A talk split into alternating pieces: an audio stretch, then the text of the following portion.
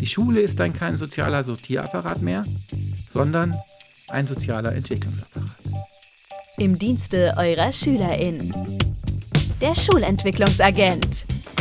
Mein Name ist Rita, Grazian Rita. Mit der Lizenz zum Podcasten über Schulentwicklung, Bildung und Organisation. Ich bin Schulentwickler bei einem mittelgroßen privaten Schulträger und meine Mission ist die Ermöglichung von zeitgemäßer Bildung im Zeitalter der Digitalität. Beim Nachdenken darüber entstehen Texte, die ich gerne auf seagent.de und hier im Podcast teile, denn Sharing is Caring.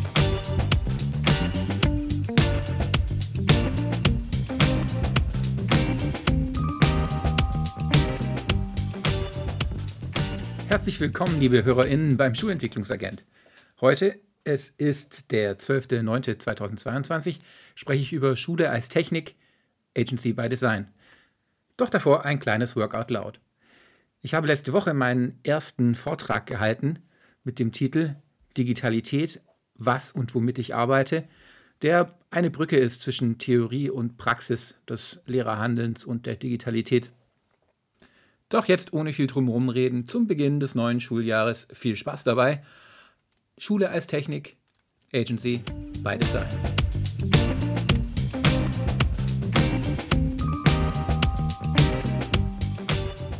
Die jungen Leute können ja gar nicht mehr schreiben.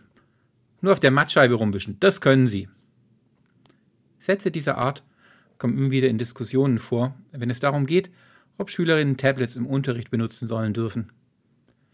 Dabei wird in dem Satz der Hiatus zwischen dem guten Alten und Erprobten und dem Neuen, Schlechten und Ungewissen eindrücklich betont. Ich vermute, dass diese häufig unüberlegten Vorurteile letztlich in einer Technikvergessenheit begründet sind. Das, was der Mensch in seiner Welt vorfindet, erlebt er zunächst als unproblematisch. Es muss nicht hinterfragt werden. So gab es in meiner Kindheit und Jugend eben Stifte und Papier und damit konnte man eben schreiben, malen und zeichnen. Und das haben wir eben alle gelernt. Alles, was wir lernen, sind allerdings auch Techniken. Im Falle von Lesen und Schreiben sogar Kulturtechniken.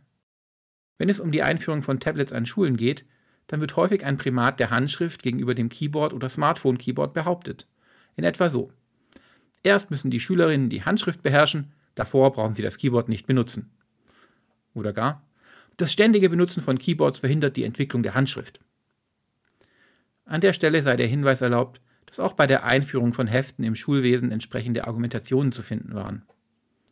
Dennoch fehlt uns heute nichts, wenn wir nicht wissen, wie man mit einem Griffel schreibt. Alles, was wir tun, ist technisch geprägt, wenn wir es erlernen. Wenn es eine Technik ist, dann wird diese sich über die Zeit hinweg verändern. Und nicht nur die Handschrift, auch die Schule ist eine solche Technik.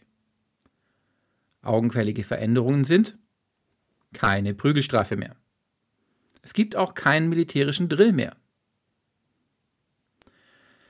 Wo es Technik gibt, da gibt es Technikfolgenabschätzung ohne in die Tiefe zu gehen, einige Beobachten und Analysen, die unstrittig sein dürften. Das größte Potenzial von Schule realisiert sich dann, wenn Schülerinnen sie erfolgreich absolvieren. Das größte Risiko von Schule realisiert sich dann, wenn Schülerinnen sie nicht erfolgreich absolvieren. Vor diesem Hintergrund ergibt sich nun ein Imperativ. Sorge dafür, dass so viele SchülerInnen wie möglich die Schule erfolgreich absolvieren. Üblicherweise wird an dieser Stelle eingeworfen, dass manche halt nicht alles können und dementsprechend müssten halt ein paar durchfallen. Schauen wir uns mal an, was die Gründe dafür sind, dass SchülerInnen nicht reüssieren. Das hat aus Schulsicht in der Regel zwei mögliche Ursachen. Schülerin fehlt zu häufig. Oder Schülerin hat schlechte Noten. Anders tauchen SchülerInnen im Schulsystem nicht auf. Schule besteht, wie jedes System, aus Kommunikation und Kommunikation über SchülerInnen gibt es im Regelfall nur dann, wenn sie zu häufig fehlen oder zu schlechte Noten haben. Andere Störfälle wie Gewalt oder Einträge wegen Beleidigungen etc. mal ausgeschlossen. Und wenn Lehrerinnen sich in der Pause über SchülerInnen unterhalten, ist das keine Kommunikation des schulischen Systems. Aber warum ist das so? Warum fehlen die SchülerInnen, die fehlen, häufig? Warum haben die SchülerInnen, die schlechte Noten haben, schlechte Noten? Es gibt sehr viele Gründe, aus denen SchülerInnen der Schule fernbleiben. Und es lohnt sich zunächst zu unterscheiden zwischen Gründen, die im Einflussbereich der Schule liegen, und Gründen, die eben nicht im Einflussbereich der Schule liegen. Das aversive Schulschwänzen, die angstinduzierte Schulverweigerung, das Zurückhalten durch Erziehungsberechtigte und Krankheit. Die ersten beiden liegen im Einflussbereich der Schule. Aversives Schulschwänzen ist offensichtlich nur dann eine Option, wenn die Schule nicht interessant ist. Angstinduzierte Schulverweigerung ist immer dann im Einflussbereich der Schule, wenn sie ihr Schulklima aus den Augen verloren hat. Es ergeben sich hier also zwei weitere Imperative. Erstens, sorge dafür, dass die Schule interessant ist. Und zweitens, sorge dafür, dass die Schule ein angstfreier Ort ist.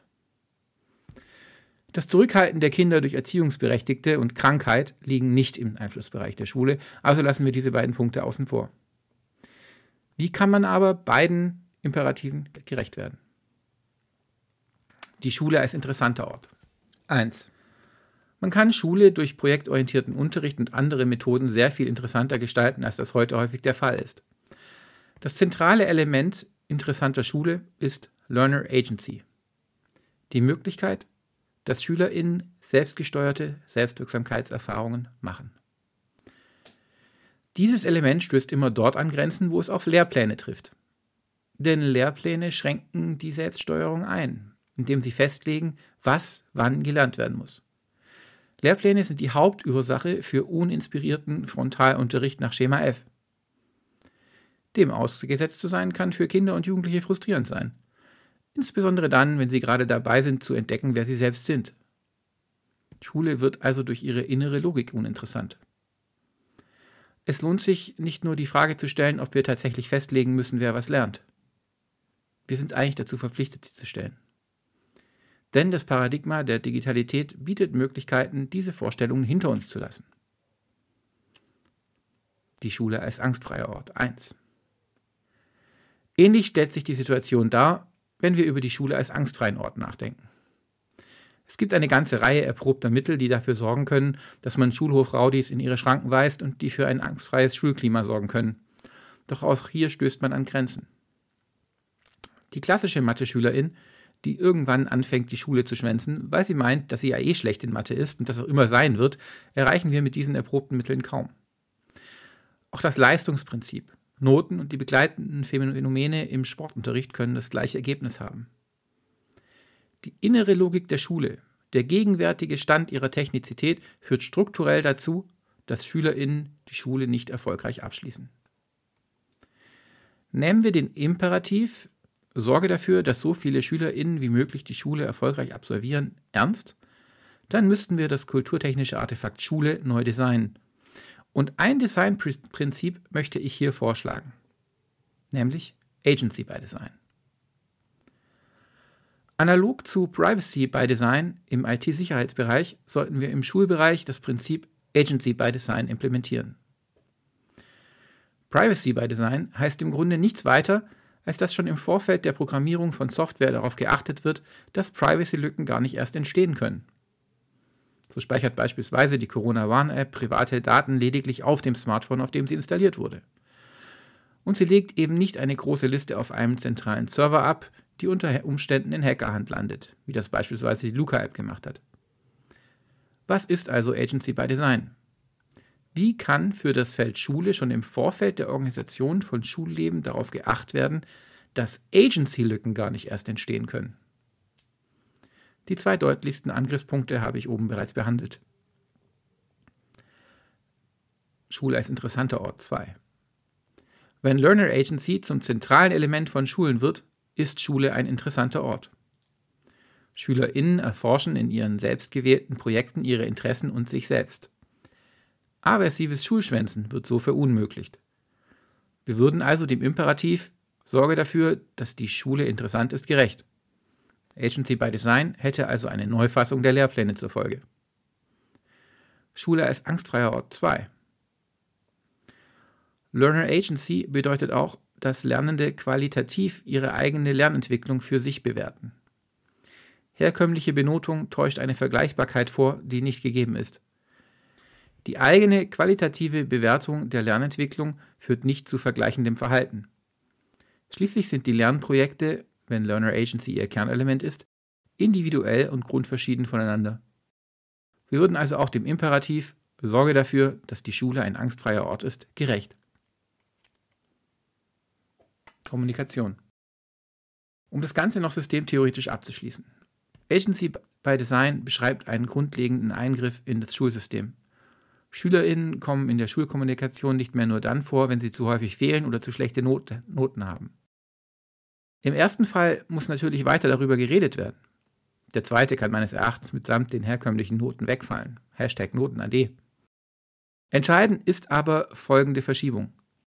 Der kommunikative Schulalltag besteht dann strukturell aus Kommunikation über den Stand der Lernentwicklung von SchülerInnen.